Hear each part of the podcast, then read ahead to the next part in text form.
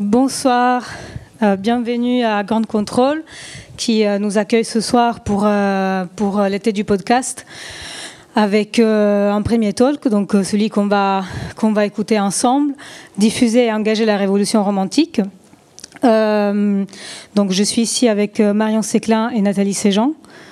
Euh, donc Marion qui est euh, actrice, vidéaste, scénariste, chroniqueuse et plein d'autres choses. Et euh, Nathalie, pareil, réalisatrice, autrice. Donc tu crées des histoires, vidéos, podcasts, un peu avec différents médiums. Donc toutes les deux, vous êtes traversées par le militantisme féministe dans votre travail. Et aujourd'hui, vous êtes là parce que vous êtes aussi les fondatrices de Faiseuse, donc une association qui permet de produire des réalisations vidéo ou podcasts euh, qui sont, euh, disons, euh, enfin, qui correspondent à vos attentes et à vos, vos projets, à des projets un peu différents comme on va le découvrir ce soir. voilà, justement, avec leur dernier podcast, donc La théorie et la pratique, qui est interprété par Leslie Medina et Chavdar Penchev, ça se prononce comme ça. Elles explorent le thème de la relation amoureuse en suivant en direct WhatsApp les évolutions d'un couple qui bascule dans le couple ouvert. Donc, euh, par son écriture elle-même et par la thématique euh, traitée, euh, on pourrait dire que cette série est sans nul doute une manière de diffuser une, forme de révolution romantique. Voilà, donc peut-être en, premier lieu, on va essayer de, voir ce que, ça, ce que, ça, peut être la révolution romantique. déjà, je vais me présenter. Donc, moi, je suis journaliste, je suis Costanza, je travaille pour Manifesto 21 et pour d'autres magazines. Et donc j'avais publié dans Sensord, qui est un autre média très chouette d'ailleurs, euh, un article justement sur cette notion de révolution romantique. Euh, qui, euh, qui est inspiré de quelque chose que, entre autres, que Preciado avait écrit pendant le premier confinement, qui était le soulèvement transféministe décolonial. Donc voilà, la révolution romantique, ce qu'on ce qu'on essaye de, voilà, ce qu'on voudrait euh, en tirer, c'est un peu euh, le mouvement puissant qui est, euh, à mon sens, en train de, de, se mettre en place depuis quelques années, grâce à MeToo, mais aussi à d'autres mouvements pour les droits sociaux, et qui voudrait déconstruire nos relations amoureuses et humaines, car elles sont en effet le centre d'inégalité, d'injustice, de discrimination, de lutte sociale euh, qui traverse notre société au sens large. Donc c'est un peu l'idée que l'intime est politique, on va dire. Et donc l'amour, qui est considéré souvent comme un objet philosophique inférieur, si vous avez remarqué, il est en réalité en train de devenir euh, un sujet euh, ben, médiatique majeur, avec des podcasts qui sont créés, avec des livres qui sont écrits, etc. Et euh, comme si, euh, effectivement, euh, changer nos façons d'aimer pouvait être le plus grand service que nous, que nous puissions rendre à la société, à nous-mêmes, à la planète, aux vivants. Donc vraiment changer le rapport qu'on a aux vivants en général par une sorte de, d'engagement au service du soin, de l'empathie, etc. Donc évidemment, cette notion est liée aussi à des auteurs et autrices enfin du coup surtout autrices euh, comme euh, Silvia Federici, qui nous parle de réenchantement du monde par un prisme euh, écoféministe, par évidemment Bellux, qui a écrit All About Love, donc le livre où il dit que voilà il n'y a pas de justice sans amour, et donc on pourrait presque dire qu'il n'y a pas de démocratie sans justice et donc sans amour. Donc finalement il y a peut-être des liens entre l'amour et la démocratie à tisser aussi. Donc voilà. Euh, voilà, donc euh, se réapproprier l'amour euh, signifie aussi se réapproprier notre intimité et sortir de cette, de cette logique capitaliste qui aurait peut-être pénétré aussi nos intimités. Donc voilà, ça c'est un peu la, la, définition très abstraite. Maintenant, je vous laisse la parole et je vous laisse vous présenter. Donc, est-ce que vous pouvez nous présenter le podcast La théorie et la pratique? Alors la théorie et la pratique, euh, c'est un, une fiction épistodio. C'est donc un mot qu'on était très heureuse de pouvoir inventer, où on suit euh, euh, l'histoire d'amour de deux personnages à travers les notes vocales WhatsApp qui s'envoient.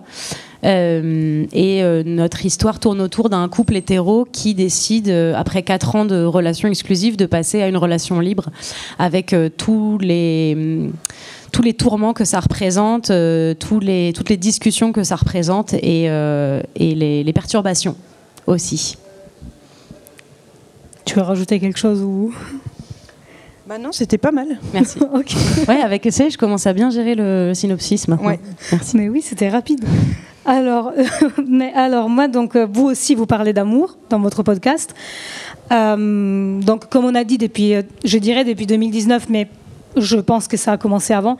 Il y a un intérêt grandissant pour la thématique de l'amour et des relations amoureuses. Donc, euh, bah, dans les autrices qu'on n'a pas citées, évidemment, il y a Eva Illouz, donc qui a beaucoup parlé du capitalisme et de l'amour, avec Pourquoi l'amour fait mal ou La fin de l'amour, donc des titres super joyeux. Et euh, donc, euh, voilà, grâce aux avancées, on espère, de, de, cette vague féministe actuelle, on déconstruit les relations. Mais je me suis posé récemment une question, et c'est de savoir si, ben, disons que ces questions-là viennent s'intégrer dans un monde qui est traversé par des problématiques euh, vraiment urgentes. Euh, je pense évidemment à ce qui se passe en Afghanistan, euh, ce genre de, problématiques. Et en fait, je me demande si finalement parler d'amour ici à Paris entre personnes en, majorité blanches, ça serait pas quelque chose de très bourgeois finalement, d'un peu privilégié. Euh, c'est ça la question, c'est est-ce que c'est bourgeois de parler d'amour? Euh, bah, Je n'ai pas la réponse à cette question, mais euh, parce que je ne peux pas sortir de ma propre condition pour savoir si les autres ne parlent pas d'amour. par contre, est-ce que parler d'amour, ça permet de faire avancer les problématiques de l'écologie, des guerres, des dissensions? Je pense que le fait de parler d'amour, ça peut permettre de trouver des solutions beaucoup plus rapidement sur les problèmes qui sont pressants. Euh, ça me paraît évident que le problème majeur de l'Afghanistan, c'est le manque d'amour de l'amour à l'autre, du respect de l'autre, de la considération que l'être humain en face de nous est un être humain à égalité. Et je ne sais pas dans quelle mesure euh, l'angle classiste euh, diminue l'impact et l'importance de parler d'amour en 2021 parce que si on revient sur la zone France, euh, ce qui est aujourd'hui, euh, on, avance vers les élections présidentielles. Et je pense que ce qu'on est en train de voir clairement, c'est la, montée des gens qui cultivent des récits de haine et de dissension.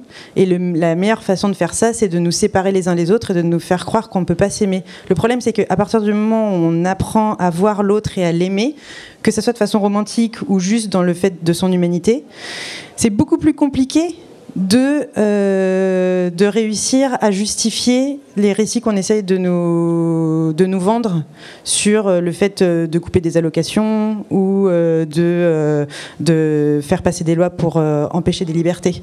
Et en ça, je pense que sur une pyramide d'importance, l'amour, c'est le socle qui va permettre de faire que ça sera beaucoup plus facile de trouver des solutions communes et qui seront dans la générosité que si on se dit, alors d'abord on va faire de la logistique, puis à la fin on verra si on peut s'aimer. Je pense que ça, enfin moi dans mon cœur ça marche comme ça. C'était super. enfin vraiment bravo quoi. T'es d'accord? Ah je suis très d'accord. Ok. Non, mais c'est finalement ce que dit Bellux, quoi. Enfin, il n'y a pas de, justice sans amour, et euh, donc encore une fois la, la relation avec euh, peut-être la démocratie, enfin le lien démocratique, quoi. Et du coup, donc pour venir à votre podcast, alors votre podcast aborde l'épineuse question des relations à l'époque des, applications, des réseaux sociaux. Euh, Ou d'Internet, on peut dire. Parce que finalement, WhatsApp, est-ce que c'est une application euh, dans le sens logistique du terme, mais c'est pas une application de rencontre, par exemple? Non, bien sûr. C'est euh, un réseau social. Quoi. Enfin, c'est quelque chose qui quand même filtre la communication, qui, qui a une communication bien particulière. Et voilà, je me demandais pourquoi décider de, enfin pourquoi cette idée, pourquoi décider de passer par WhatsApp, pourquoi avoir choisi spécifiquement WhatsApp, et selon vous, comment ces médias biaisent nos relations? Ben, on a choisi WhatsApp euh, parce que dans notre manière de communiquer, dans notre réalité, WhatsApp est très présent, principalement justement parce qu'on peut se laisser des notes vocales. Euh, donc c'était presque plus une excuse de production dans un premier temps, qui était on veut raconter une fiction, euh, dans quelle application est-ce qu'on va pouvoir mettre les auditorices en immersion pour que ce soit le plus facile? Et la note vocale étant quelque chose qui a d'abord été développé sur WhatsApp, ça nous a semblé assez évident. Ensuite, il y avait aussi euh, le fait que... On l'a pas vu particulièrement comme quelque chose qui biaisait euh, les relations, mais justement qui permettait de les enrichir, de les rendre euh, euh, plus constantes, peut-être plus en flux tendu, et quelque chose qui était tellement rentré aujourd'hui dans notre manière de consommer aussi nos relations, de les, de les, de, les vivre. aujourd'hui, on se dit quasiment plus de choses belles et importantes par message que qu'on peut se le dire en, direct, et ça fait partie de tout ce qui va nourrir une relation, cette communication, quand on n'est pas euh, les uns avec les autres. Donc ça nous a semblé relativement évident qu'on puisse euh, utiliser cette application-là. Oui, on est hyper à l'aise euh, toutes les deux avec le fait qu'on est en 2021 et que on vit dans un monde qui, promet, qui permet et d'avoir des relations analogues en direct et qui nous offre l'absolue magie de pouvoir être à 3000 km de quelqu'un et de lui parler et que cette personne puisse avoir le message de façon instantanée. C'est un peu cette espèce de côté euh, futuriste du XVIIe siècle. Mm. On s'écrit des missives, mais en fait on les dit à l'oral. Et l'audio, ça reste quand même euh, un intime hyper fort et pour le coup que nous on estime être, et on n'est pas les seuls à le penser évidemment, très démocratique parce que euh, ce qui nous plaisait aussi dans, dans ce médium, et c'est pour ça, on a fait deux podcasts en fait qui utilisent les la fiction euh, avec des messages audio. Ce qui nous plaît énormément, c'est que la voix euh, fait quand même, la voix sans les images, ça, ça, nivelle un peu tout. Chacun est libre d'utiliser son imagination pour imaginer le physique qu'il souhaite mettre euh, derrière cette voix. Mais il y a un côté démocratique dans la voix seule et c'est tellement intime, en fait, pour le coup, de l'ordre de l'intime. Donc ça nous paraissait logique de faire une histoire d'amour qui passerait que par des échanges vocaux. Oui, je ne sais pas comment chacun gère ses notes vocales WhatsApp, mais je sais que euh, euh, moi, par exemple, quelqu'un que je connais peu qui m'envoie une note vocale, je trouve ça extrêmement audacieux et je ne sais pas pourquoi cette personne a osé faire ça. La note vocale, c'est un truc que j'accepte de la part des personnes que j'aime assez fort pour me dire je vais prendre ce moment pour écouter parce que cette personne a mis du temps et de l'énergie pour me raconter quelque chose, même si c'est juste une petite anecdote. Mais quand ça vient de personnes que je connais à peine, je suis là, euh, qui, qui tu es en fait C'est vraiment. hyper intime d'envoyer une note vocale et il y a un incompressible qu'on impose à l'autre, parce qu'en fait, on ne peut pas lire plus vite, on ne peut pas scanner le message, on est obligé d'écouter en temps réel ce que la personne nous dit. Donc, on, y a un rapport il y a une dynamique qui se met en place. Je te donne trois minutes, j'accepte de prendre trois minutes, tu vois, c'est super intéressant. Et que tu as une fluctuation des temps. Nous, en tant que créatrices, évidemment, ça nous intéresse aussi de pouvoir jouer avec la longueur des messages. Tu peux laisser un message où tu dis juste je t'aime. Sur une plateforme de podcast aujourd'hui, je pense qu'on est les seules meufs à avoir sorti un épisode qui dure 7 secondes où tu entends juste quelqu'un dire je t'aime. Mais combien de fois tu reçois ça et ton corps il fait vous Tu vois et ça, et ça vaut les 1 heure et demie de débat euh, sur l'amour. Tu vois ce que je veux dire? Et ça, ça nous plaisait aussi. Nous, en tant que créatrices, c'était stimulant pour nous de pouvoir jouer avec les outils narratifs que la plateforme et la plateforme qui est jeune de podcast, c'est quand même en, train de se. Je crois que j'ai déjà dit ça l'année dernière en plus. C'est déjà en train de, devenir assez lisse quelque part, et on avait envie d'introduire ce côté disruptif. Ouais. Après, là où ça a pu potentiellement euh, l'utilisation de WhatsApp dans notre quotidien euh, être euh, faire un peu de mal, on va dire, c'est que ça ça a créé une impatience qui fait que comme on est tout le temps en contact avec l'autre on commence à, reprocher ces moments de, latence, ces moments où on n'a pas de réponse, ces moments où on ne comprend pas pourquoi on ne nous répond pas, chose qu'on ne pouvait pas trop faire quand on attendait une lettre, si tu veux. Il y avait quelque chose où euh, on savait même pas si le mec à cheval il allait réussir à arriver au bout, et on était d'accord avec l'idée de patienter, et on était d'accord avec l'idée de, lâcher prise là-dessus. Là, le, souci que moi j'ai rencontré par rapport à WhatsApp, c'est vraiment de dire euh, attends, mais vu qu'on peut, pourquoi euh, ça n'existe pas tout le temps? Pourquoi ne pas? Pourquoi ne pas? Si on peut, pourquoi ne pas? Je vois pas pourquoi. Voilà. Et pardon, mais pour rebondir sur son rebond, euh, c'est vrai que là où ça peut biaiser je pense que là où c'est transformateur par rapport à la façon dont on gère les relations, mais pour moi la question c'est est-ce que c'est mal? Est-ce que c'est un problème que ça, se transforme? C'est qu'effectivement, d'un côté on peut aller beaucoup plus en profondeur pour faire la connaissance de l'autre et de soi-même par euh, effet miroir, mais d'un autre côté je pense que bah, ça compresse les choses et peut-être que c'est beaucoup plus difficile aujourd'hui de réussir à maintenir ce niveau de tension et de communication avec un être humain sur des décennies. Euh, et en ça, est-ce que c'est biaisé? Je ne sais pas, mais est-ce que c'est transformé de façon moléculaire? Certainement. Donc les amours modernes seraient plus rapides? Bah, à voir dans 50 ans. Quand on, regardera en arrière, tu vois. C'est clair. J'ai un peu peur de ça. Mais... Partir du principe qu'on a tous une jauge euh, relationnelle et que si on la bouffe trop vite, à un moment il y en a plus. Mais c'est une théorie tout à fait vaseuse que je viens d'inventer, donc on. bah on est là pour ça. Après tout. non, mais si ça se trouve, non, justement. Voilà, où, on a une jauge et elle se vide, ou on a une jauge qui finit par se remplir à chaque euh, à chaque message. On ne sait pas, on verra. Bah en tout cas, moi, enfin, je le dis pour le public aussi parce que je ne sais pas qui a écouté euh, le podcast. Moi personnellement, je n'ai pas tout écouté. Et je n'ai pas réussi à tout écouter parce que euh, la note vocale m'a plongée dans des situations qu'évidemment j'ai vécues, positives ou négatives, que j'étais pas prête à recevoir forcément, parce que j'étais plongée dans l'intimité de ce couple qui traverse euh, des moments euh, up and down et bah, les moments de tristesse m'ont bouleversée, peut-être parce que ça résonne avec, avec mon présent, mais vraiment ça m'a mis dans un, dans un, dans un mood un peu angoissant mais cool aussi, parce que euh, j'avais l'impression d'entendre des choses que j'ai entendues aussi, etc. Et tu disais que euh, on doit prendre le temps d'écouter une note vocale. Ma petite cousine, qui est née en l'an 2000, m'a appris qu'on peut maintenant ah écouter les messages WhatsApp en, accélérant. En accéléré, ouais. C'est terrifiant. J'en suis pas là euh, encore. Non, d'accord. Non, mais on peut même regarder des séries Netflix en accéléré. Maintenant, ils ont mille options. Ça, c'est encore plus. C'est fucked up quand même. Ok. Et donc, pour vous, la révolution romantique, ça ne serait pas forcément de laisser de, côté les applications, de dire euh, non, euh, on renonce à la technologie, euh, voilà. Non, je pense que ce serait de faire un bilan positif et négatif de ce que ça nous apporte et de dans quels écueils ça nous envoie et de décider quand ça nous fait du mal d'arrêter de, l'utiliser comme ça. C'est de pas accuser les outils d'être fautifs, mais de la manière dont on se sert des outils. Ça, ce serait justement une manière de vivre avec son époque et d'enclencher une, certaine forme de, révolution.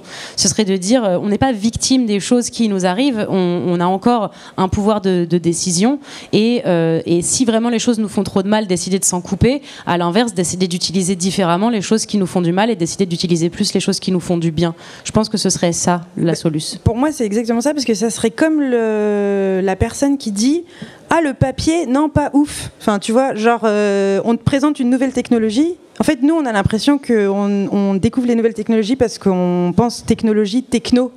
Euh, informatique, électronique, etc. Mais le papier, c'était une nouvelle technologie les crayons, c'était des nouvelles technologies. Et c'est comme si les gars te disaient, moi je préfère l'oralité. Ok, super. Bah, du coup, les vikings, il n'y a pas beaucoup de traces, tu vois. Donc, euh, quelque part, l'idée, c'est prends les nouvelles technologies et comprends en quoi ces nouvelles technologies vont servir le développement de ta vision du monde. Pour moi, le plus important, c'est pas tellement euh, euh, application pour ou contre, réseaux sociaux pour ou contre, c'est genre euh, être actif dans ta vie et réfléchir à ce que tu veux mettre dans le monde, pour ou contre, bah, c'est ça. Et après, tu utilises les outils pour implémenter un style de vie que tu veux. T'es pas, pas, en fait, personne te met un flingue sur la tempe. Personne te dit, euh, alors oui, vous allez me sortir euh, les documentaires qui nous disent que on nous, mais c'est pareil avec le, sucre, c'est pareil avec l'alcool, c'est pareil avec la drogue, c'est pareil avec tout. Tu vois ce que je veux dire? C'est le capitalisme. Mais toi, tu as, quand même cette possibilité de prendre du recul et de dire, OK, qu'est-ce que je fais de ça? Alors ah, Justement, j'allais sortir le documentaire donc, euh, de Social Dilemma. Euh, je ne sais pas si vous l'avez vu. Mais, euh, non. Bon, en gros, c'est un documentaire qui montre tous les travers des réseaux sociaux et qui montre surtout comment ils agissent sur notre dopamine donc l'hormone euh, euh, du, bonheur, c'est ça, et donc euh, qui montre en fait à quel point les likes, les matchs, tout ça contribuent à nous faire sentir bien et donc à nous, bah, ils nous rendent drogués quoi, enfin vraiment addicts à, ces, trucs-là. Et d'une certaine manière, du coup, les notifications, etc., contribuent aussi à ce, schéma-là. Mais dans le podcast, j'ai l'impression que, enfin, bon, vous l'écouterez, mais en tout cas, il y, a, il y a un optimisme en fait qui traverse ce podcast euh, j'ai l'impression que ces deux personnes arrivent à avoir une communication qui est bienveillante, qui, est, euh, qui peut être aussi une inspiration pour, euh, bah, pour nous, quoi, pour comment communiquer correctement aussi sur ces applis. Quoi. Bah, c'était un parti pris et je pense que quand on crée une histoire, c'est toujours la question à la base qui est comment, qu'est-ce qu'on veut dire et comment on veut faire sentir les gens à la fin. Et en tout cas, nous, notre parti pris, c'était on a envie de parler d'amour, et on a envie que ça se termine bien. On aurait pu raconter cette histoire de 100 000 façons différentes et il y en avait probablement la majorité des options où ça se terminait mal. Et parce que c'est facile, en fait. Et, même par rapport au code narratif de créer de l'émotion, des, rebondissements, etc., c'est beaucoup plus simple d'aller vers le drame. Et d'ailleurs, c'est pas compliqué. Chaque fois qu'on parle avec des gens, la première chose qui se passe, c'est qu'on déroule un, narratif euh, qui, qui, se finit mal. Et nous, on avait vraiment envie de se dire, ok, peut-être que c'est pas la version la plus réaliste, mais c'est la version vers laquelle on veut tendre. Et quand tu montres cet exemple-là, tu crées la possibilité à la personne qui reçoit d'imaginer que c'est possible et donc de euh, mettre en place ce même comportement parce qu'au final, il faut quand même pas être trop naïf et naïf tout ce qu'on absorbe aujourd'hui, ça a un impact sur la façon dont on réagit aux situations dans la vie réelle. Dans quelle mesure aujourd'hui on est capable de dire que la façon dont on réagit à une rupture ou euh, à n'importe quelle autre situation, c'est la façon brute et primaire avec laquelle on réagit ou c'est la façon avec laquelle on réagit après avoir absorbé des dizaines et des dizaines de séries et de films qui nous ont montré comment faire pour réagir à ce moment-là? Ça, c'est hyper euh, bizarre quand même de se dire est-ce que c'est moi qui réagis ou est-ce que c'est moi qui réagis avec le fruit de tout ce que j'ai absorbé culturellement On ne sait pas en fait qui on est, nous, à l'échelle individuelle. Donc il faut décider qui on a envie d'être. Je sais pas pourquoi je suis partie, c'est super. J'arrête, j'arrête, j'arrête. Non, mais je, je plus sois ce que tu dis parce que je pense que dans le terme diffuser la révolution romantique, en tout cas, il y a la, notion de peut-être de, changer les récits qu'on a de l'amour.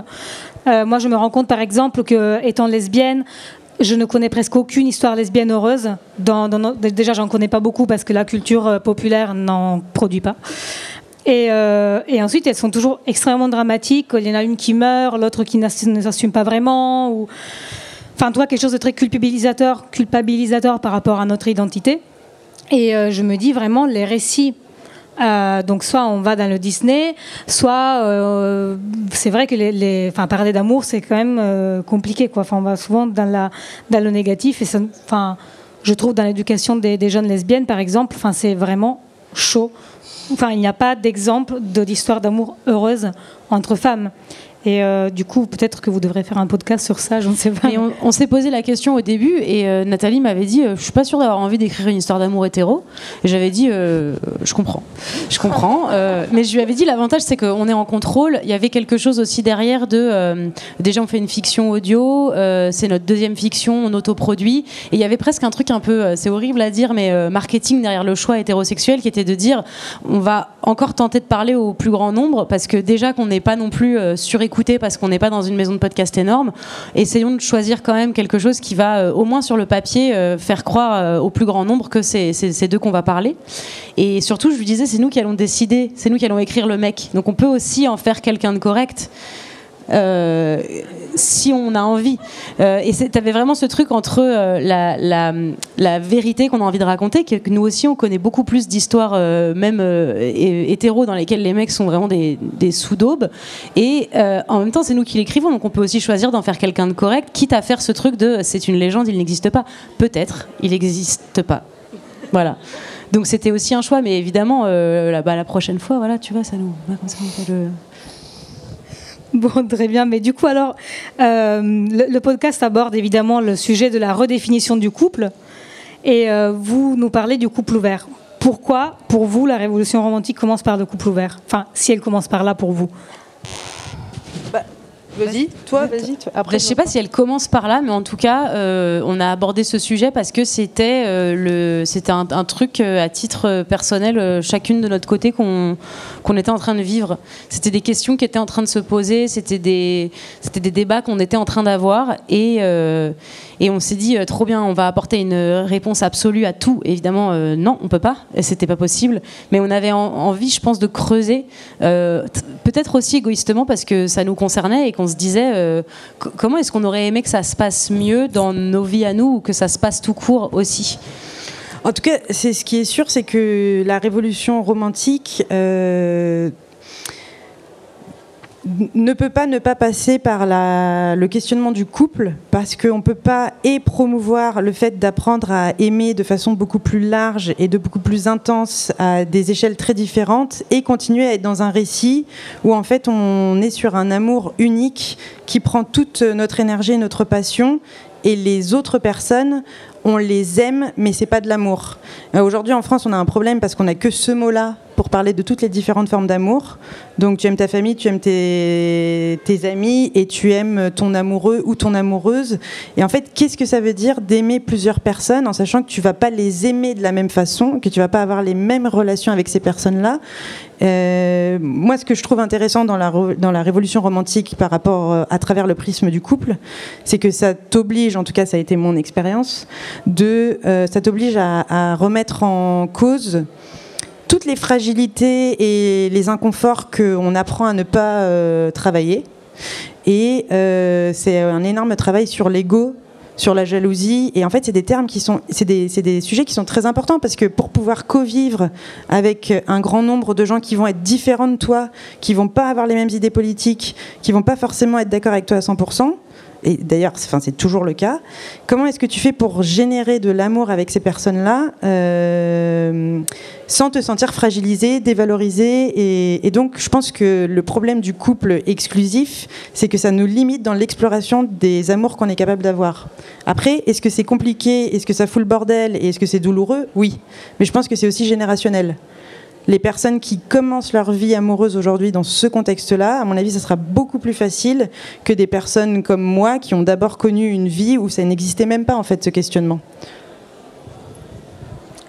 Et euh, du coup, je, vais reprendre l'ouvrage Pourquoi l'amour fait mal pour plomber l'ambiance. Mais en vrai, moi, ce qui me gêne un peu dans le couple, enfin, c'est pas que ça me gêne, mais c'est une question que je me pose vraiment et qu'Eva Ilou se pose aussi dans son livre, qui est axé sur la sexualité hétéro.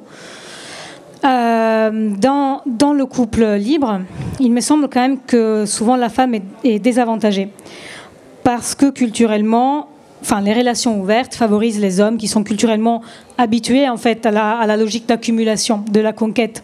Alors que euh, ce que ce que Eva Illouz analyse, c'est que les femmes se privent souvent justement de cette euh, possibilité d'exploration fidèle à cette idée, mais évidemment inconsciente. Enfin, elle est complètement euh, ben, voilà, euh, intégrée qu'il euh, leur faut quelqu'un de stable, de solide, qui ne bouge pas et qu'elles elles doivent se consacrer à une seule personne. Donc c'est comme si les femmes étaient plus habituées à la monogamie que les hommes. Donc est-ce que le couple ouvert ne va pas bénéficier les hommes qui finalement se, dé se déresponsabilisent de, de, de, je sais pas, de communiquer, se déresponsabilisent de, de se comporter correctement. Euh, voilà. Est-ce que euh, vous, dans votre podcast, est-ce que vous pensez que les deux protagonistes vont réussir à être égalitaires?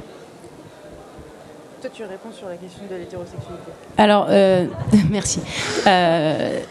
Euh, dans ma, récente expérience, j'ai l'impression d'avoir grandi avec la légende urbaine que euh, les hommes avaient beaucoup de libido, que effectivement ils étaient plutôt infidèles et ils avaient besoin de beaucoup aller voir ailleurs et qu'ils souhaitaient pas s'engager. Dans ma réalité, ces 5-6 dernières années, les hommes que j'ai rencontrés, ils bandaient mou, ils voulaient se marier, avoir des enfants. Et quand on parlait de couple libre, ils disaient mais non, j'ai pas envie que tu te fasses pénétrer par d'autres gens. Donc en fait, euh, c'est possible que ce soit ça historiquement, culturellement, mais dans la réalité, c'est des gens qui doivent dealer aussi avec tout un tas d'émotions qui leur met la pression et comme un peu la flemme de déconstruire parce qu'après il faudrait réfléchir, j'ai l'impression que c'est quand même pas totalement dans la pratique ce qui se passe. Après c'est uniquement mon expérience de ça et, euh, et, le fait que je suis un peu tombée de haut à arriver à, un âge en disant mais attendez, vous, euh, ils sont où les, les Apollons euh, qui bandent tout le temps et qui veulent pas s'engager et qui veulent pas de construire de famille et qui sont pour le, le, couple libre? Donc je sais pas si ça leur sert, en tout cas ça les, ça les confronte là en ce moment dans notre manière de, de relationner les uns avec les autres à euh, tout ce qui peut aussi beaucoup les paniquer, comme la séduction, où euh, ils sont pas exceptionnels. Enfin, oui. je, pense, je pense aussi qu'il y, a deux, y a deux, trois points. Le premier, c'est que couple libre, en fait, ça veut tout et rien dire. Parce que finalement, dans le, sur le terrain, moi, je me rends compte que suivant les personnes, chaque individu. En fait, pour moi, le couple libre, c'est juste un mot qui veut dire que tu vas découvrir ce dont tu as besoin en tant qu'individu et il se trouve que chaque personne a besoin de choses différentes. Il y a une personne pour qui être en couple libre, ça va être d'avoir plusieurs partenaires euh, sérieux. Il y a une autre personne pour qui ça va être de pouvoir euh, être très fluide dans ses relations. Et en fait, ce mot, là ne veut même pas dire la même chose pour tout le monde. Et je pense que ce qu'on a besoin d'apprendre aujourd'hui, c'est pas tant le fait de trouver une nouvelle catégorie sous laquelle se cacher et obéir à des lois euh, très strictes, c'est de découvrir qu'en fait tout est très très complexe et mouvant Et c'est très perturbant parce qu'on a grandi dans un monde qui nous disait il faut que tu construises des, des bases très très fixes que tu trouves un travail, que tu t'éduques pour trouver un travail, que tu construises une famille, et après tu vas pouvoir dérouler un tapis qui va t'amener à la mort. Et en fait, aujourd'hui, on est en train de se rendre compte que la vraie façon de vivre son plein potentiel, c'est du coup de tout le temps être en train de cultiver sa différence pour changer, pour s'épanouir, pour grandir, ce qui fait que tout change tout le temps. Une personne avec qui tu vas pouvoir être en connexion pendant 5 ou 6 ans, ce qui est déjà énorme quand on y pense, en fait, peut-être que dans 5 ou 6 ans, bah, ça sera plus la bonne personne pour toi à ce moment-là, ou plus de la même façon que tu l'as été jusqu'à présent. Et je pense que cette problématique-là, c'est pas le problème que ce soit hétérosexuel ou homosexuel, en fait. Et je pense que d'ailleurs, c'est pas vrai. Moi, je, je pense que c'est la même problématique chez les lesbiennes, qu'en fait c'est des problèmes de jalousie et, d'ego parce qu'on nous a appris à voir notre valeur à travers le prisme de l'amour qu'on reçoit d'un individu. Et, et ça, c'est pas un truc genré. Euh, après, est-ce que. Euh, parce et puis finalement, tout le monde se trompe de toute façon. Donc, euh, est-ce que l'enjeu, la, c'est pas justement de réussir à assumer le fait que peut-être que la notion de couple n'est plus la notion qu'il faut défendre, mais qu'on est bien dans, des, dans une notion de... On grandit ensemble, on évolue ensemble, et ça va changer parce qu'on veut que le monde change, de toute façon. Oui, donc accepter que les choses bougent et, se terminent, quoi. Et du coup, par rapport à notre couple, à nous, dans notre podcast, en fait, on s'en fout un peu. Oui. Parce que l'enjeu, c'est pas de rester ensemble. L'enjeu, c'est de réussir à développer l'individu qu'on est pour être heureux, diffuser de l'amour autour de soi et que chacun soit dans sa pleine expression. Tu vois, c'est ça l'enjeu. C'est pas d'être en couple. Ce qui évite la peur, euh, parce qu'on est tous dans, enfin tous non, mais euh, il y a beaucoup d'entre nous qui justement sont friands de, cette découverte-là, du couple libre, etc. En même temps, enfin, je préfère dire plutôt couple ouvert d'ailleurs, parce que couple libre, je pense que tout, couple devrait être libre. Enfin, la, liberté, c'est un bien gros mot. Euh, mais ce que je veux dire, c'est que oui, on est dans cette expérimentation-là, mais j'ai pas l'impression que la peur des ruptures diminue pour autant.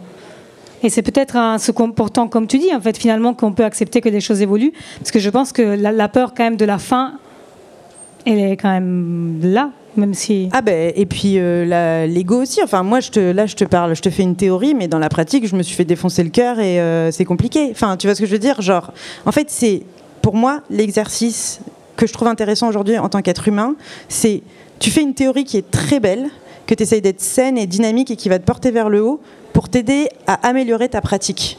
Mais il y a un fossé, en fait. Le fossé entre ce que je dis, que j'aimerais voir dans le monde, et ma réalité, il est présent et il a bien lieu. Est-ce que, euh, quand je vis une relation amoureuse, est-ce que tu penses que j'ai pas envie d'être l'univers de cette personne et qu'elle ne voit que moi? Bien sûr que non. J'ai envie d'être cette personne pour toute la vie. Mon ego ne demande que ça. Mais après, dans, dans la théorie, je sais très bien qu'en fait, ça n'aidera pas à construire le monde que j'ai envie de voir. Après, dans la pratique, du coup, j'apprends à combler ce fossé. Et pendant que je comble ce fossé, la théorie continue à évoluer et à se modifier, à se transformer. Et dans dix ans, on ne sait même pas ce qu'on dira sur l'amour, en fait. On sera mariés, on aura des enfants et tout. on ne sait pas. Non, mais, non, non, mais c'est ce que les gens te disent quand tu essayes de leur, euh, de leur proposer une nouvelle idée euh, de, des relations. Parce que dans couple ouvert, il y a aussi. Euh, on, on, entend systématiquement la notion d'aller voir ailleurs ou de vivre d'autres choses. Mais je pense que c'est aussi plus un, lifestyle euh, de justement de, questionner régulièrement ça et d'être capable dans son couple avec la personne qu'on aime d'aborder des questions qui pourraient potentiellement fâcher parce que derrière cette espèce de d'accord tacite qu'on doit être tous fidèles les uns avec les autres c'est un peu compliqué de construire sur le long terme. Donc, euh, euh, on n'est même pas en train d'essayer de défendre le couple ouvert comme trop bien, ayez un partenaire principal et plein d'autres partenaires à côté, c'est génial. Mais plus pour dire, soyons capables d'avoir des, relations amoureuses qui nous permettent, en tant qu'individus, de continuer à nous, à nous développer, nous, et d'aborder des sujets qui pourraient potentiellement être des sujets dont les autres, dont on nous a appris que les couples ne devaient pas parler. Je vois très bien. Et euh, du coup, la théorie et la pratique, c'est un peu ce que tu disais. Enfin, le titre du podcast, c'est en fait cette dichotomie-là dont tu parlais. Oui. Ouais, alors plus qu'une dichotomie, c'est pour moi, c'est une tension. C'est une tension, ça veut dire que tu théorises et après tu mets en pratique et ça marche jamais de la même façon, mais c'est comme le processus créatif, c'est comme tout finalement. Le tennis, c'est pareil. Ouais. C'est-à-dire, si tu apprends le tennis euh, en théorie, en pratique, c'est Voilà. sûr, tu gagnes pas Wimbledon, tu vois. Et, et c'est un titre qui s'applique vraiment à nous. On, on- on se le dit tout le temps. On parle beaucoup, on théorise beaucoup, et puis après on met en pratique parce que la théorie toute seule ne vaut rien. Et une fois qu'on met en pratique, on se rend compte que bah il faut faire des ajustements. Puis une fois que tu as fait tes ajustements, bah du coup la pratique change aussi. Et c'est comprendre que c'est un balancier perpétuel qui euh, rend les choses sympas finalement. C'est-à-dire au, lieu de, de- vivre le truc un peu comme un... Même si ça peut être dur et pénible et triste, mais ça c'est des émotions que de toute façon il faut vivre, tu vois, mais c'est, accepter le fait que la vie c'est cette tension-là, moi je trouve que ça rend la vie joyeuse parce qu'en fait tu sais qu'à partir du moment où tu restes en mouvement et tu continues à rester éveillé émotionnellement et intellectuellement pour réfléchir à ce qui se passe, ça va se transformer et donc il faut juste avoir foi après dans le temps avec un grand T. Ok, ok. Donc, euh, est-ce que. Attends, vous- tu voulais rajouter un truc peut-être? Non, je trouvais que Nathalie était super et je voulais savoir si elle voulait travailler avec moi et tout. euh. Bon. Mais du coup, euh, est-ce que vous avez envie de continuer de parler d'amour à l'avenir? Et si oui, comment? Oui. Comment? Ben toujours à travers la fiction, euh, toujours à travers euh, la possibilité de raconter des histoires. Idéalement, on aimerait bien pouvoir euh, faire des films, pouvoir le faire avec un support visuel, mais on, prend toujours beaucoup de plaisir à raconter des, histoires en podcast parce que ça, rajoute plein de, petits, obstacles narratifs. C'est que dans la théorie et la pratique, comme dans le premier qu'on a fait, Conscience, on est obligé aussi de raconter que bah y a des ellipses narratives dans lesquelles les personnages se sont vus et bah on peut pas savoir ce qu'ils se sont racontés puisqu'ils se sont pas laissés des notes vocales WhatsApp l'un en face de l'autre. Et, euh, je, pense qu'on va continuer à parler d'amour, en tout cas que l'amour aura toujours une place dans nos projets, que ce soit central euh, euh, ou pas. Là, ça a été central, mais c'est aussi, enfin, c'est obligatoirement, ça participe obligatoirement à, une certaine forme d'accomplissement et en tout cas de compréhension de soi, qui, qui est ce qu'on veut raconter en général dans nos histoires. Même, même si l'enjeu c'est pas forcément euh, l'amour entre entre êtres humains, euh, des relations romantiques et amoureuses, c'est en fait euh, passer ce message, je pense, qui nous tient à cœur aujourd'hui, de se rendre compte qu'on a une responsabilité en tant que créatrice de fiction, de comprendre que on crée des émotions auprès des gens et que ces émotions vont avoir un impact dans la façon dont les gens pensent que quelque chose est possible ou n'est pas possible. Et à partir de ce moment-là, euh, infuser le fait que c'est l'amour qui est le liant de, de toutes les actions qu'on fait et du moteur, mais que ça soit avec le vivant. Enfin, oh, pour le coup, tu vois, quand tu parlais du fait qu'il y a plein de choses qui vont pas dans le monde actuellement, est-ce que c'est pas bourgeois de parler d'amour? Mais en fait, pour moi, avoir la capacité de comprendre que les animaux euh, sont euh, des êtres vivants avec euh, des émotions et des consciences, avoir de l'amour, ça permet de, comprendre ça, ça modifie ta façon, la façon dont tu manges, la façon dont tu consommes, la façon dont tu les traites. Ça a un, un impact phénoménal. Donc, l'amour peut prendre plein de formes de récits, tu vois. J'adore quand tu, quand tu insistes sur le fait de dire que susciter une émotion signifie changer dans la pratique le monde et peut-être à un niveau très politique en fait. C'est très important parce que souvent c'est considéré naïf. On est dans un monde très rationaliste, euh, patriarcal. Mona Chollet euh, dit euh, le, le monde des sciences dures, dur comme une bite en érection. Et, et donc je, je trouve que parler d'émotion et de la capacité transformatrice des émotions, c'est assez ouf. Donc ma dernière question. Euh, après, je pense qu'on aura un temps pour euh, les questions du public, je crois. Enfin, je sais pas trop quelle heure il est. Mais... Ouais. Est-ce que quelqu'un a l'heure parce que Laura a disparu? 16. Ok, du coup, on aura un quart d'heure, euh, peut-être euh, 10 minutes, peut-être de questions. Oh, ok, cool. Non, ma dernière question, c'est juste. Euh, comme comme j'ai dit, il y a beaucoup de productions euh, audio sur l'amour qui sont en train de- de- d'être diffusées. Euh, Je pense entre autres au podcast de Victoire euh, Toyon, euh, Le cœur sur la table, euh, qui se concentre justement sur cette notion de, de révolution romantique, sur, sur des choses, sur des thématiques comme ça. Pourquoi, selon vous, les podcasts qui déconstruisent nos relations marchent-ils si bien? Et est-ce que le podcast, avec toute la liberté qu'il permet, avec les voix qu'il permet de faire écouter, avec leurs accents, leur, euh, leur ton, enfin voilà, le- les voix qu'il permet de faire écouter, est-ce que ça serait pas le fer de lance d'une révolution romantique intersectionnelle? Et là, j'insiste aussi sur le mot queer, parce que euh, je pense que par le podcast, certaines personnes sont en train aussi de s'approprier une place médiatique qu'elles n'avaient pas avant. Qu'est-ce que vous pensez de ça? Est-ce que le podcast, c'est, le fer de lance de la révolution romantique? Je vais répondre à la première question c'est que je ne sais pas si on en parle plus ou si on a plus accès aux discussions autour. Je pense que euh, les réseaux sociaux, Internet et le fait qu'on soit si connecté permet juste de pouvoir rendre ce débat-là, qui a de tout temps existé, euh, juste beaucoup plus audible et beaucoup plus facile d'accès. Euh, c'est bien que ça se passe par le podcast, puisque le podcast a, quand même pendant un temps été un truc un peu, un peu marginal, donc du coup il récupérait un peu tous les sujets marginaux, il n'y avait pas la même censure, ça a été repris par justement des personnes qui n'avaient peut-être moins de place du, sur la scène médiatique. Euh, mais je pense que euh, c'est c'est pas forcément juste un truc qui est dans l'air du temps, c'est juste que là, d'un coup, on est tous connectés, on a tous accès à ces discussions-là qui avant se faisaient ailleurs, en dehors des, oreilles et qui se faisaient euh, dans les groupes d'amis, dans des groupes de parole. Et là, on a juste la même chose, mais avec un micro juste sur ce point-là, et après je te redonne le truc. Euh, moi, je pense aussi que les gens ont, faim. Je ressens vraiment une faim forte chez les gens de se sentir euh, euh, vivants de sentir. Je pense qu'il y a des courants euh, de, d'énergie. On a, on a besoin de retrouver la magie, on a besoin de retrouver le rêve et l'amour, le cœur. C'est complètement lié euh, à ces sujets-là. Je pense que ça fait pas mal d'années qu'on nous a donné des récits qui nous disaient arrêtez de rêver, ça sert à rien. Quand vous rêvez, vous êtes naïf et ça n'a aucun impact. On va créer des dystopies et on va vous dire d'avoir peur. Et je pense que là, la révolution, c'est que les gens sont en train de dire en fait, tu sais quoi, non et je pense que c'est pas pour rien non plus qu'il y a eu une montée de la prise de drogue euh, forte. C'est parce qu'en fait, on a besoin de s'échapper des récits qu'on nous offre aujourd'hui. On a envie de s'aimer les uns les autres.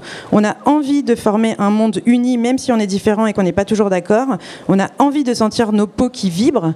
Et c'est pour ça que les gens ils sont en recherche de podcasts sur l'amour parce que on a la dalle et on en a marre en fait d'être dans un fast-food. Pour moi, c'est ça. Et sur le podcast, non, moi j'avais fini. Euh. Ah ouais, bah du coup, euh, bah, du coup le podcast, c'est ce qu'on disait tout à l'heure. Je pense que c'est vraiment un outil hyper euh, démocratique. Alors évidemment, on va toujours mettre des guillemets parce que démocratique, oui, mais si personne t'écoute parce que personne ne sait que tu existes, bon bah super. Après, c'est vrai que donc tu auras toujours besoin en fait de quelqu'un qui va promouvoir ton travail et tu peux être un génie ou une génie. Si personne ne parle de ton travail, malheureusement, il n'y aura pas d'impact et ce que tu cherches, c'est avoir de l'impact. Mais en termes de, production de base, c'est très démocratique. En termes d'écoute, c'est hyper démocratique. Tu peux pas savoir qui parle, t'es pas pollué par le visuel euh, et on t'a appris à juger les gens, notamment les femmes, notamment les minorités, en les regardant et en disant ah ouais non pardon excuse-moi elle a une mèche de travers donc elle est conne. Non en fait avec le podcast tu peux pas faire ça. La meuf elle peut être en pyjama et il euh, n'y a pas de problème. Donc ça c'est démocratique. Après là où c'est pas démocratique et ça le sera jamais et c'est à ce niveau-là qu'à titre individuel il faut tous et toutes qu'on comprenne qu'on a de l'impact, c'est euh, la diffusion. La diffusion, elle n'est pas démocratique, la rémunération, elle n'est pas démocratique et elles le seront jamais. Donc en fait, aujourd'hui, chaque personne qui arrête la circulation à soi empêche la diffusion des idées révolutionnaires. Et aujourd'hui, le plus important, c'est que chaque personne reprenne le contrôle de la circulation. On est tous des autoroutes. Et euh, même si tu t'en fous de, enfin, tu t'en fous de toucher quatre personnes, non, parce que de, ton ego voudrait savoir que tu as un impact national et tu voudrais gagner de l'argent sur ça. Mais en vrai, ils sont 1% à réussir à avoir ça. Moi, je vis pas euh, des idées que je partage sur Instagram et ça me fait pas gagner d'argent et ça prend juste du montant de vie. Mais par contre, euh, tu sais que tu es en train d'offrir à des gens quelque chose qui va aider à façonner le monde que tu as envie de voir. Ça, c'est hyper important. Oui, c'est l'ancêtre de, l'influence, ça s'appelle le bouche à oreille. Et ça existait déjà avant qu'Instagram existe, et en fait, ça fonctionne beaucoup mieux que, que l'influence. C'est clair. Bah, moi, j'ai envie juste de conclure sur le fait que dans l'article sur la révolution romantique, il y avait un passage que je, tiens vraiment à développer. Et c'est le fait que je pense qu'aucune révolution humaine ne peut avoir lieu si chacun et chacune n'accepte pas de comprendre la place qu'elle est en train d'occuper et éventuellement de la céder à quelqu'un d'autre et éventuellement d'essayer d'en prendre moins. Je dis ça avec un micro dans la main, en étant blanche et bourgeoise, etc. Mais euh, enfin voilà, on peut déjà prendre conscience de ça et même en vrai réduire sa présence sur, Instagram. Euh, je, pense que c'est très important d'être consciente et conscient de, l'impact qu'on peut avoir et du fait que les réseaux mettent en avant toujours les mêmes profils et que c'est important humainement de, de ouais, juste de, soit de faire quelque chose de positif de son influence, soit de, en tout cas, comprendre la place qu'on occupe. Voilà. Et euh, est-ce que vous voulez passer aux questions? Yes, oui, s'il y en a. S'il y en a, oui, euh, allez-y. Bonsoir. Bonsoir. Euh, moi, j'avais une question parce que l'amour, c'est tellement souvent considéré comme un truc futile parce que c'est associé aux filles et du coup, on a l'impression que l'amour, c'est quelque chose qui n'est pas sérieux, etc. Mais justement, votre message, c'est que l'amour, ça peut être politique. Est-ce que justement, à travers, enfin, quand vous avez présenté votre podcast, est-ce que vous avez vu chez des audiences masculines des gens être surpris d'à quel point ça pouvait avoir un vrai impact sur eux alors qu'ils considéraient ça comme quelque chose de futile, encore une fois? Pardon. Merci. Est-ce qu'on a eu ça? On n'a pas eu ça parce que les garçons ne s'intéressent pas aux trucs de filles et ça c'est toujours une réalité et c'est pas parce qu'on a fait un podcast que ça a changé l'équilibre du monde. Euh, les mecs se foutent complètement de ce qu'on raconte. Il y a une poignée d'hommes dans la salle, je sais pas dans quel, euh, sur où ils se placent, enfin que j'identifie comme des hommes dans la salle, voilà. Euh, et c'est une réalité. Les mecs s'en contre-cognent et même quand ils sont là, ils en parlent pas derrière. Donc il y a un moment, je pense que juste la solution, c'est d'arrêter d'attendre que les hommes nous valident parce que pourquoi? Pourquoi est-ce qu'on pense que tant qu'on n'a pas été validé par les hommes, ce qu'on fait n'est pas valable et naïf et euh, n'a pas d'impact? Moi, je suis désolée, mais en fait, euh, j'estime que ce que je fais. Des fois c'est de la merde et des fois c'est cool, mais je fais de mon mieux et puis c'est tout en fait. Et c'est décorrélé de mon genre. C'est décorrélé de mon genre. Donc Ouais. non, on n'a pas eu de retour de mec. Voilà. Mais euh, en tout cas, on va pas attendre que ce soit enfin considéré comme quelque chose de, de valide et de, et de fort et de puissant et de politique pour, euh, pour s'emparer de ce sujet-là. Et c'est justement ça qu'on a fait avec le podcast et avec Faiseuse en général. C'est de dire le, le monde dans lequel on veut vivre, on veut pouvoir raconter des histoires d'amour qui sont pas considérées comme futiles, comme secondaires, parce que le truc le plus important du monde, c'est d'avoir une montre et une voiture. Du coup, euh, on a juste décidé de dire bah, l'amour c'est important, on va raconter une histoire importante avec ça. Et s'il y a des humains qui pensent que ça n'est ça- c'est secondaire et qu'on s'en fout, bah, ils ont juste qu'à pas écouter et puis euh, on les retrouvera en enfer. Moi, j'avais un élément d'espoir à apporter. C'est pas un podcast, mais Manifesto 21, donc le média que, euh, que j'ai fondé. J'ai vu récemment, bah, on parle quand même d'enjeux féministes, un média LGBT, etc. J'ai vu que récemment, l'audience masculine a un tout petit peu dépassé l'audience féminine, chose qui n'était jamais arrivée. Ah bon, après, les statistiques ne prennent pas en compte vraiment euh, de la non-binarité, euh, le transgenre, etc. Mais voilà. Euh, et après, un truc de réflexion, c'est que le romantisme révolutionnaire, c'est une notion qui a été développée par des hommes dans les années 60, quand il y a eu mai 68, etc. Et c'était une façon pour eux de réenchanter le monde, mais par un prisme anticapitaliste, un peu en mode comme, euh, comme le romantisme en fait. Donc Goethe, euh, euh, retour en arrière, un peu, enfin, ce truc un peu passéiste. Et je pense que le problème fondamental, c'est que les, les personnes privilégiées ne comprennent pas que déjà un romantisme, c'est un isme, donc ça va avec universalisme, donc déjà ça va pas pour mener une révolution. Et ensuite, que la, la révolution qu'on vit actuellement, en tout cas les mouvements qu'on vit actuellement, ce sont des mouvements pour la vie ou la mort de certaines personnes parfois. Donc c'est pas un truc énivrant de mai 68, euh, mon Dieu, euh, des bourgeois qui s'indignent. Enfin, c'est vraiment un truc où des gens se battent pour s'aimer librement, sinon ils meurent. Merci. Merci. Est-ce qu'il y a d'autres questions? Il n'y a plus de questions. Moi, j'en avais une autre. Ah bah Vas-y, vas-y. Euh, Est-ce qu'il y a eu une autre, enfin vu que vous parliez justement d'avoir des œuvres qui parlent d'amour, qui suscitaient euh, des changements grâce aux émotions qu'elles provoquaient chez nous, est-ce que vous avez eu une œuvre, euh, vous, dans vos vies, qui parle d'amour, qui vous a provoqué ces, ces changements par les émotions qu'elle suscitait Bah, moi, quand j'étais adolescente, euh, j'ai vu les premiers films queer sur des amours adolescentes. Et en fait, euh, est-ce que techniquement c'était les meilleurs films du monde? Non. Est-ce qu'au niveau du sujet c'était les meilleurs films du monde? Non. Mais par contre, leur simple existence euh, a créé des bouleversements personnels qui m'ont amené à être qui je suis aujourd'hui. En tout cas, à comprendre qui j'étais. Euh, mais par contre, c'est pareil pour tout. Ça veut dire, il n'y a pas que l'amour euh, qui, il y a pas que les œuvres de fiction ont eu des impacts. Euh, je fais une toute, euh, je, je reviens un petit peu en arrière, mais en gros, je me suis fait la réflexion récemment que j'étais assez surprise de découvrir les choses, les histoires qui avaient eu des impacts très profonds dans la création de mon identité. Et parfois, c'est vraiment des trucs nuls. Euh, genre, euh, Maman, j'ai raté l'avion 2. Il y a une scène de. Non, mais. donc, C'est là où on se dit quand même, la responsabilité des personnes qui créent des histoires, c'est que tu peux pas. Enfin, tu, tu- tu te rends compte quand même que les gars qui, qui écrivent des films où les gens se font violer et tuer à tour de bras juste pour que ça soit dynamique, tu te rends compte quand même de la violence du processus que c'est déjà de vouloir de passer du temps à faire ça et après de le diffuser en masse. Et là, je me dis, on est des tarés, nous, en fait, les humains.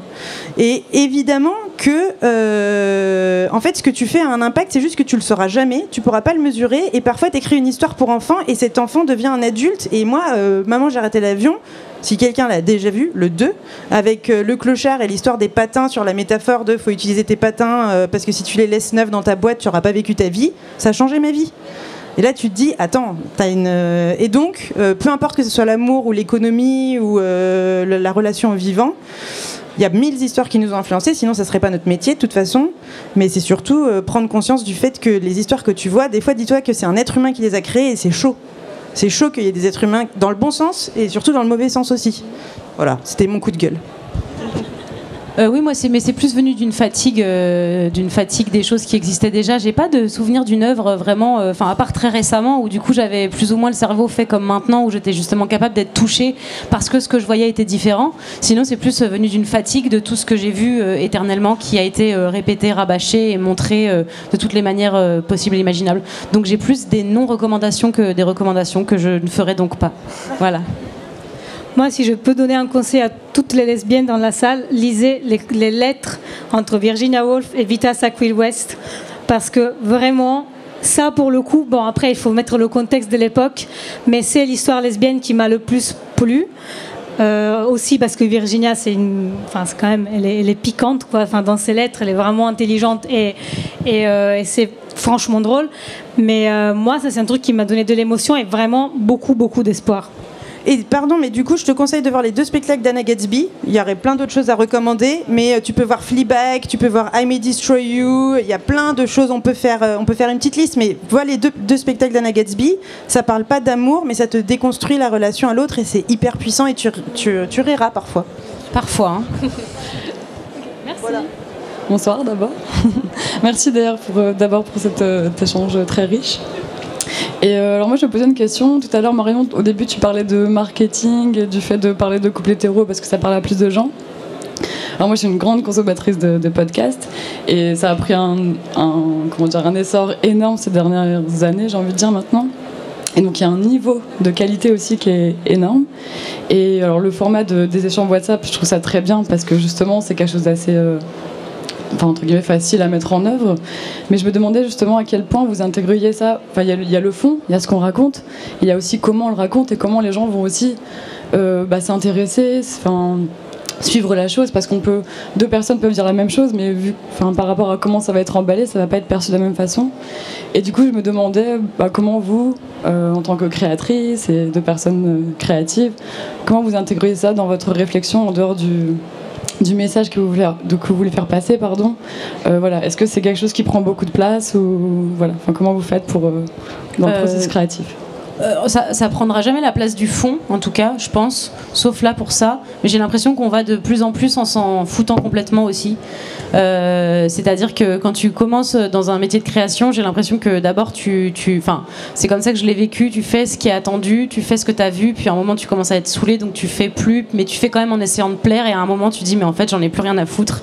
Et je pense que c'était notre dernier, notre dernier truc où on a réfléchi en termes de marketing, en se disant on va essayer de parler au plus grand nombre parce qu'on était une petite structure, parce qu'on est toujours une petite structure. Sur le fait qu'on a choisi un couple hétéro, mais pas Oui. sur le fait qu'on ait choisi des notes WhatsApp par contre. Non, non, non, c'est ça. Les notes WhatsApp, ça va. Bah non, les notes WhatsApp, c'était une, c'était parce que c'était à notre portée et que, et que c'était un truc qu'on, qu'on échangeait nous. Oui, et aussi parce qu'il y avait un, un enjeu narratif qui était intéressant. C'est-à-dire, euh, il y a une intimité, l'impression de, de voyeur, d'écouter les messages privés de quelqu'un et du coup que ça te renvoie à tes propres émotions.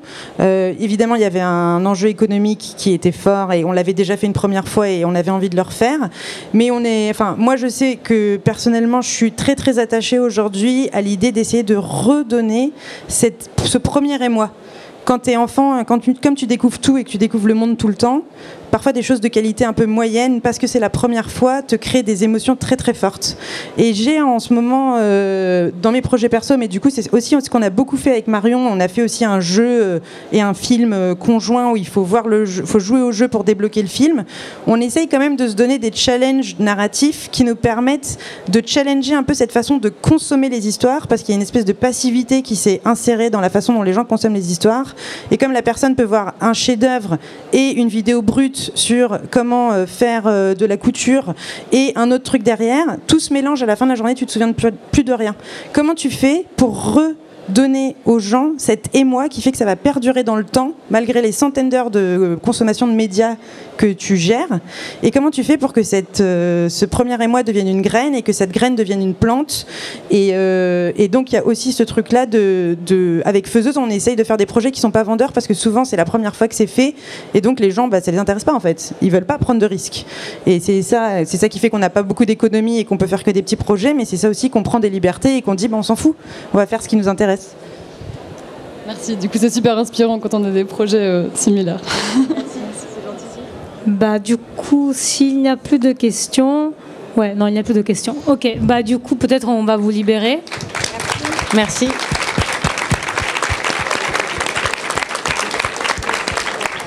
Du coup, merci à Grande Contrôle. Euh, bah, merci à Marion et Nathalie. Du coup, allez écouter euh, Merci la théorie et la pratique. Et, euh, et d'aller euh, donc aller sur le site de Faiseuse. Il y a toutes les actus, tous les trucs. Et euh, bah, si ça vous va, vous pouvez aussi aller consulter Manifesto 21. euh, voilà, qui est un magazine euh, féministe, LGBT. On parle beaucoup de ces thématiques-là. Donc voilà. Bonne soirée. Merci Salut. beaucoup.